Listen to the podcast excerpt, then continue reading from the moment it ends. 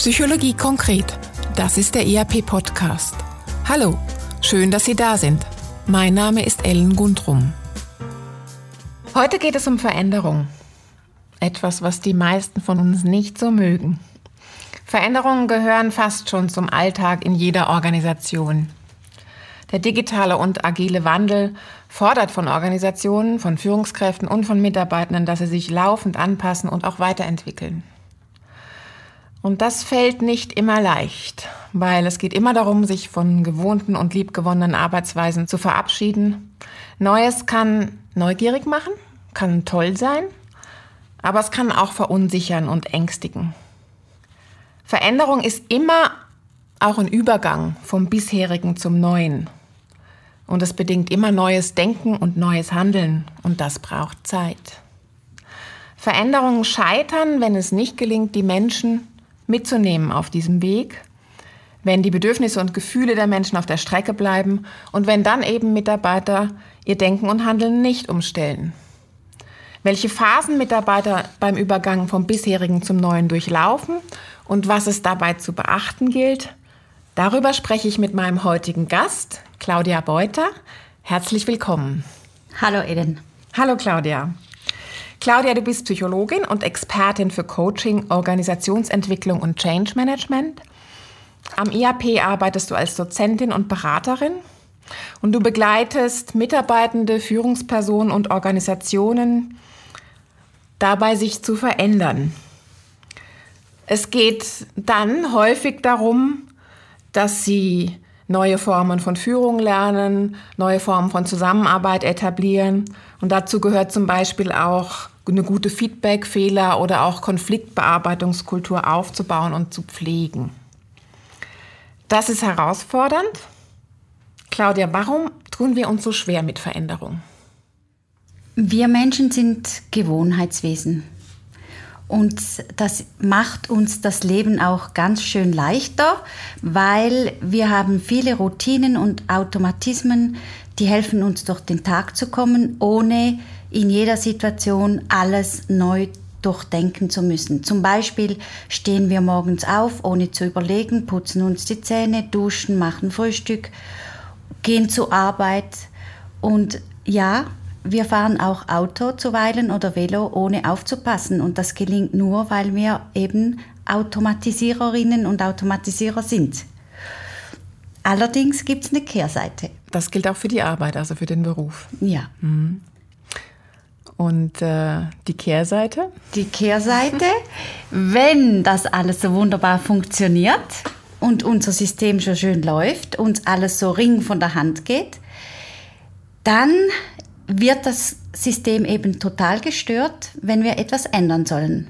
Mhm. Abläufe, ähm, wenn unsere Systeme ändern, wenn wir mit anderen Leuten zusammenarbeiten sollen, wenn andere Prozesse kommen.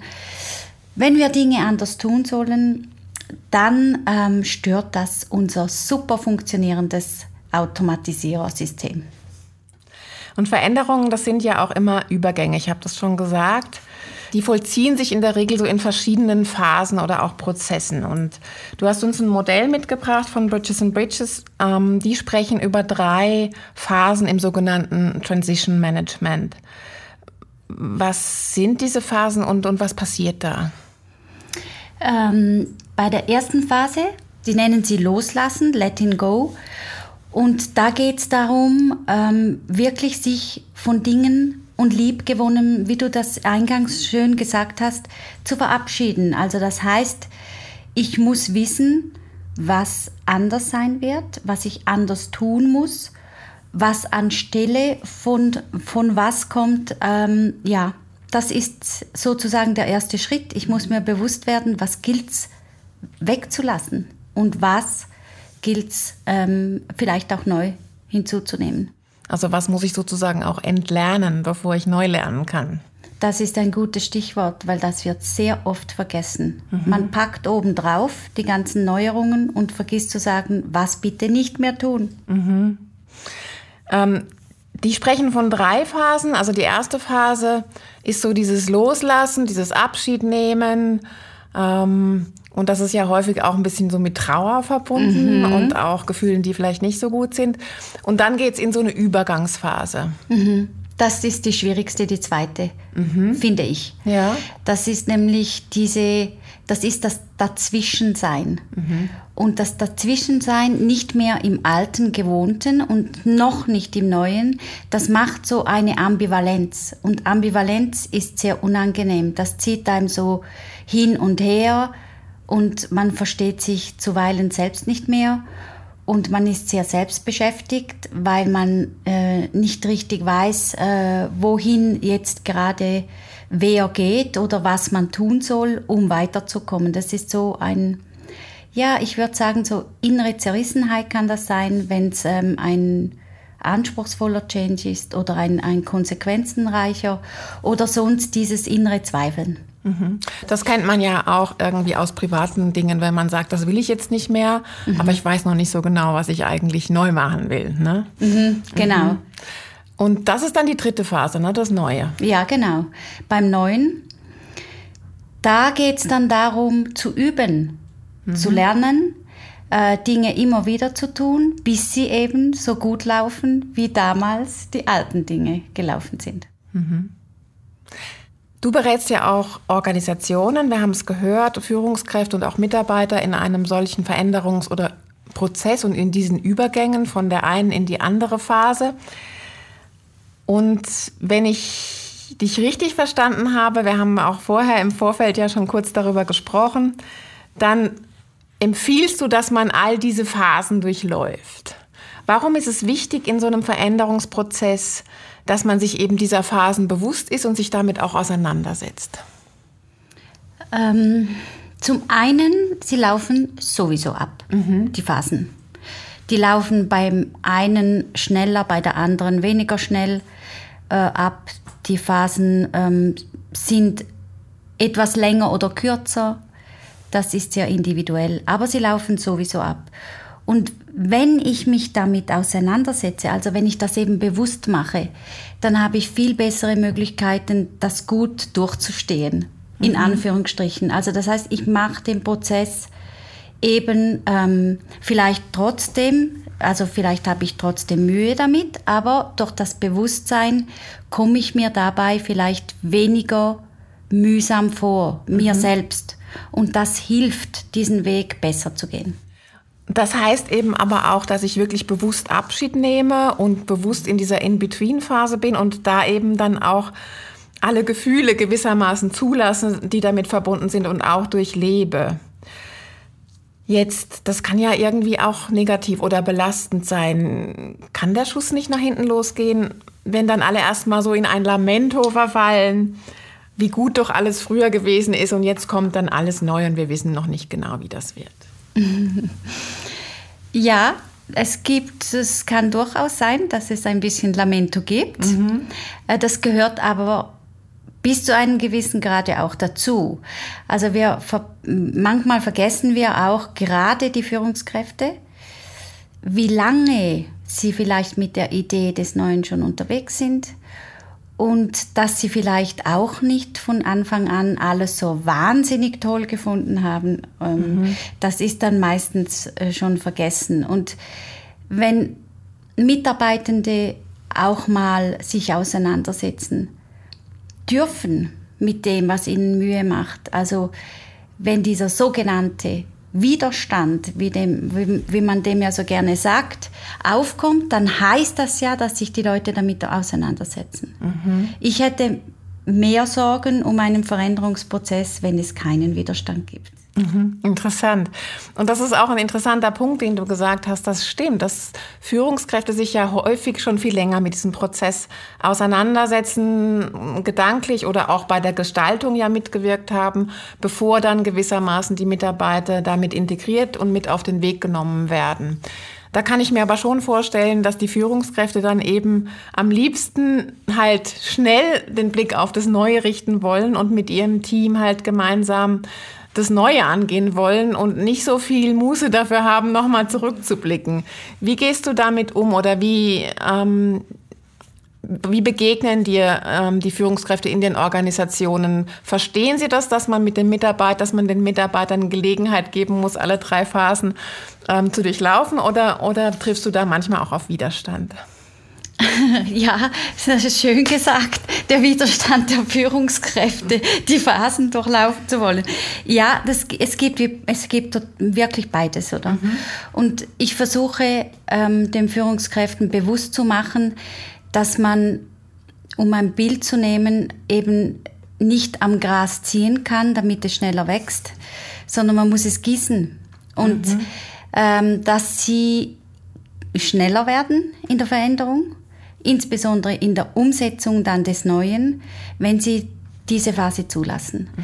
Also ich glaube, dass, ähm, dass jede äh, Auseinandersetzung vom Abschied und auch von dieser Zwischenwelt, von, von, diesem sehr unangenehmen, wenn man da investiert, das holt man Faktor dreimal raus, mhm. hinten.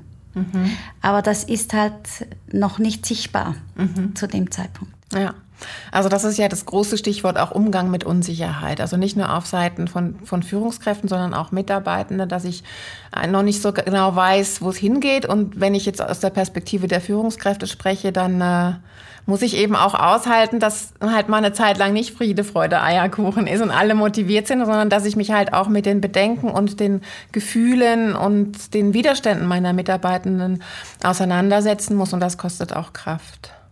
Ja, Aushalten gehört zur Führungsarbeit, das ist so. genau. In diesen Situationen, wie du das jetzt gerade geschildert hast, da kann es ja auch zu stärkeren Gefühlen kommen, also Angst, Wut, Ohnmacht, Traurigkeit, um mal so ganz starke Gefühle zu nennen. Ähm, sind Führungskräfte darauf vorbereitet, sich damit, damit umzugehen? Und, und wie viel Gewicht legen Organisationen heute darauf? Ist man sich dessen bewusst und, und äh, startet man gewissermaßen diese Führungsrollen mit diesem Rüstzeug aus? Ich, hm, ich meine festzustellen, dass das zunehmend der Fall ist. Mhm. Also dass zunehmend Organisationen ähm, erkannt haben, dass dieser Spruch, so lass uns jetzt mal sachlich sein, ohne Emotionen, dass das ähm, ziemlich veraltet ist, weil wir können ohne die Emotionen ja gar nicht denken. Und darum hat die Emotion, glaube ich, zurück in den Arbeitsalltag sozusagen gefunden und ich glaube, sie wird wieder salonfähig, um es mal so auszudrücken. Ich glaube, man wird sich immer mehr bewusst, dass, sie, dass Emotionen eben sehr hilfreiche Hinweisgeber sind auf etwas, was gerade abläuft und was ähm, wichtig sein könnte, zu berücksichtigen oder zumindest das bewusst zu machen, damit es nicht unter dem Eisberg ähm, eben äh, trotzdem ähm, vonstatten geht und nicht besprechbar gemacht werden kann. Mhm. Und erst dann sind die Emotionen ja dann hinderliche Gründe, oder? Für, auch für eine Veränderung.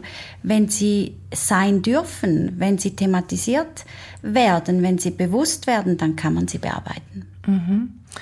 Stichwort, was du gerade äh, genannt hast, so diese Hinweise, diese Zeichen. Und das erfordert ja auch ein sehr gutes Sensorium dafür, was eben in, in diesen Übergängen, in diesen Phasen abgeht, jetzt in meinem Team oder in der Organisation.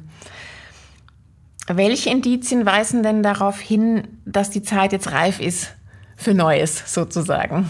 Hm? Also ich glaube, wenn, ähm, wenn Leute beginnen, Ideen zu spinnen, mhm.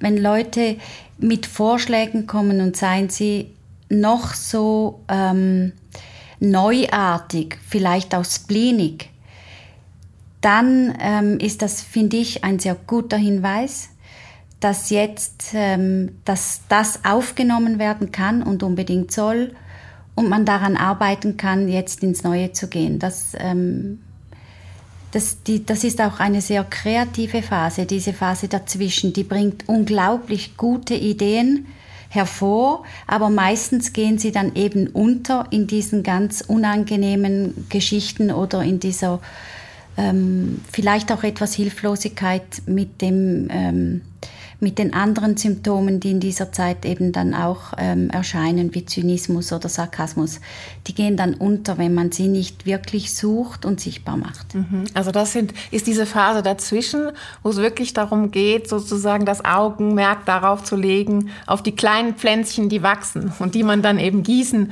sollte, um, um dein Bild von vorhin zu benutzen. Mhm, genau, mhm. ganz genau die aus dem Boden sprießen, wenn du so möchtest. Und ähm, ein zweites, ich glaube, ein, ein, ein, zweiter guter Hinweis ist, wenn, ähm, wenn es immer mehr Leute gibt, die Neugierde zeigen am Neuen, also die nachfragen und, und was heißt das jetzt und was ist jetzt der nächste Schritt? Also das ist dann so, das tönt dann etwa so, oder?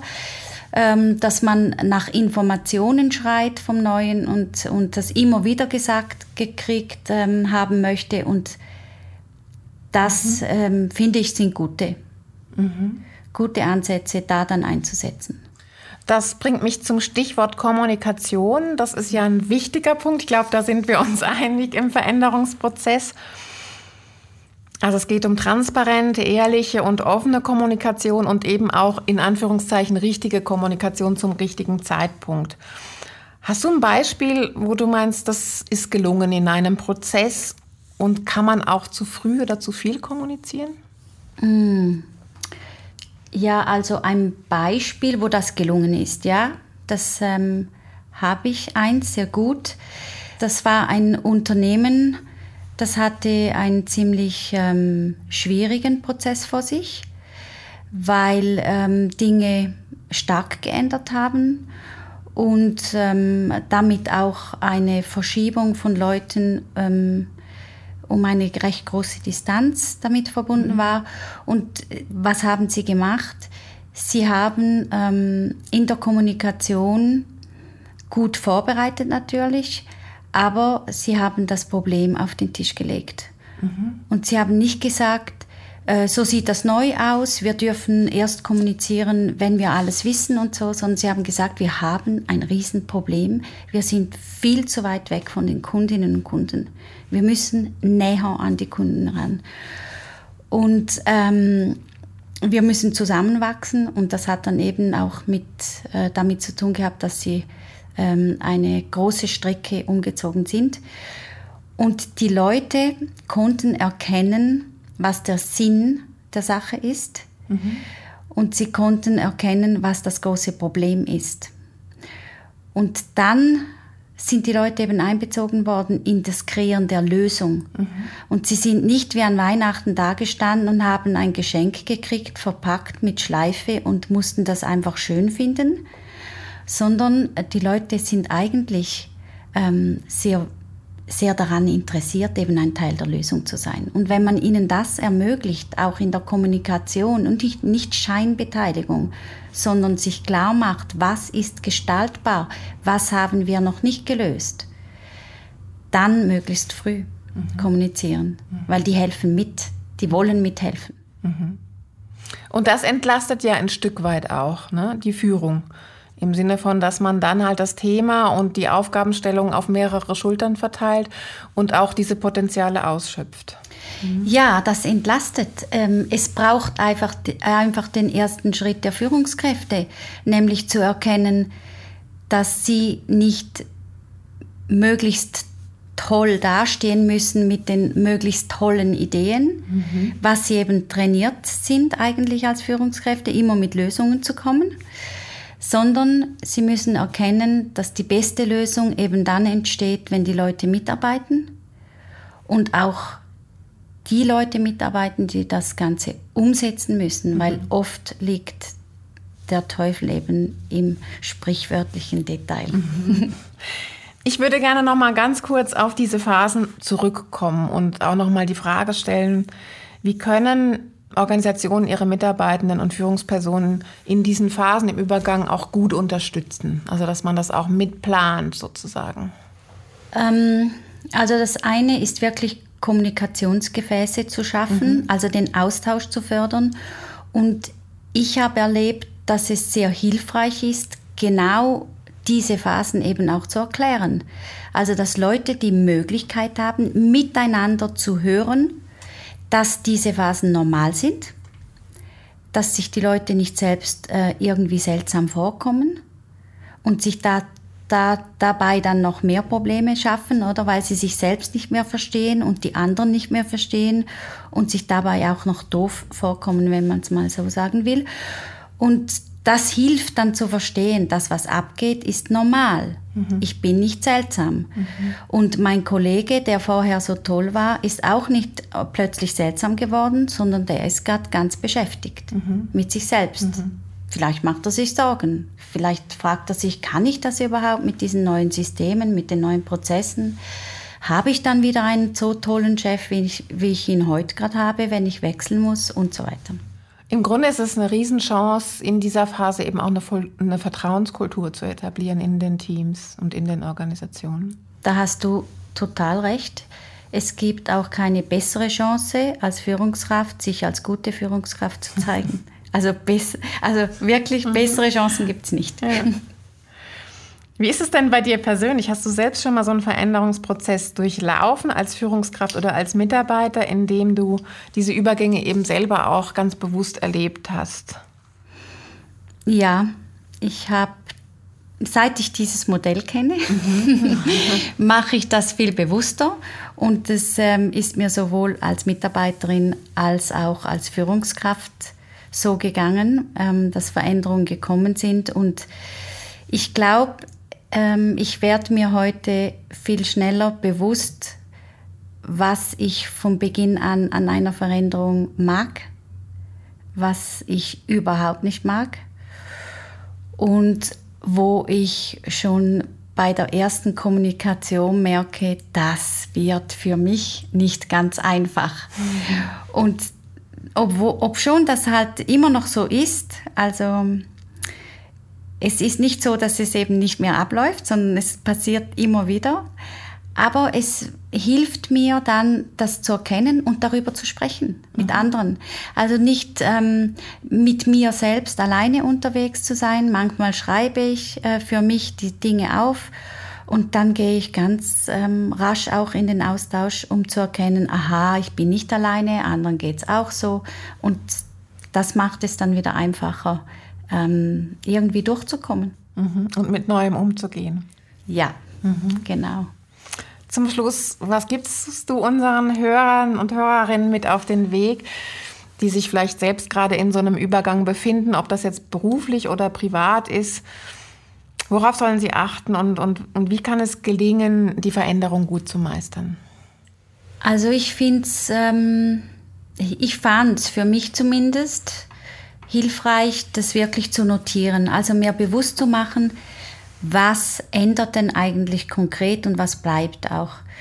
Was am Ändernden fällt mir schwer, wovon, wovor habe ich vielleicht ähm, etwas Angst oder Befürchtungen und wie könnte ich denn damit umgehen? Wer könnte mir helfen? Was habe ich für Ressourcen in meinem Umfeld, die mich auch stützen können ähm, oder mit mir, die mich begleiten können in einem in einem Veränderungsprozess oder in einem Übergang. Und das Zweite ist auch, ähm, mich zu wagen, zu sagen, was ich brauche. Wenn ich Zeit brauche, wenn ich nochmals den Sinn mitgeteilt kriegen möchte, wenn mir das hilft. Oder auch mal zu sagen, ich brauche mal eine Pause, ich brauche mal einen Tag einfach wandern gehen oder so. Und das kann ich aber nur, wenn ich mir dem bewusst bin. Und deshalb ist es gut, sich mit solchen Übergangsphasen zu beschäftigen. Mhm. Vielen Dank, Claudia Beuter. Das war der ERP-Podcast Psychologie konkret zum Thema, wie Veränderungen besser gelingen, indem wir Mitarbeitende mit ihren Bedürfnissen und Gefühlen ernst nehmen und alle Phasen des Übergangs vom bisherigen zum neuen bewusst und unterstützend gestalten. Danke. Danke dir, Ellen. Schön, dass Sie dabei waren. Wenn es Ihnen gefallen hat, wie Sie Themen und Methoden aus der Psychologie ganz konkret im Alltag umsetzen können, dann hören Sie doch wieder rein bei uns. Wir freuen uns, wenn Sie den IAP-Podcast Psychologie konkret abonnieren und einer Person, die Ihnen wichtig ist, weiterempfehlen. Vielen Dank und bis bald. Tschüss.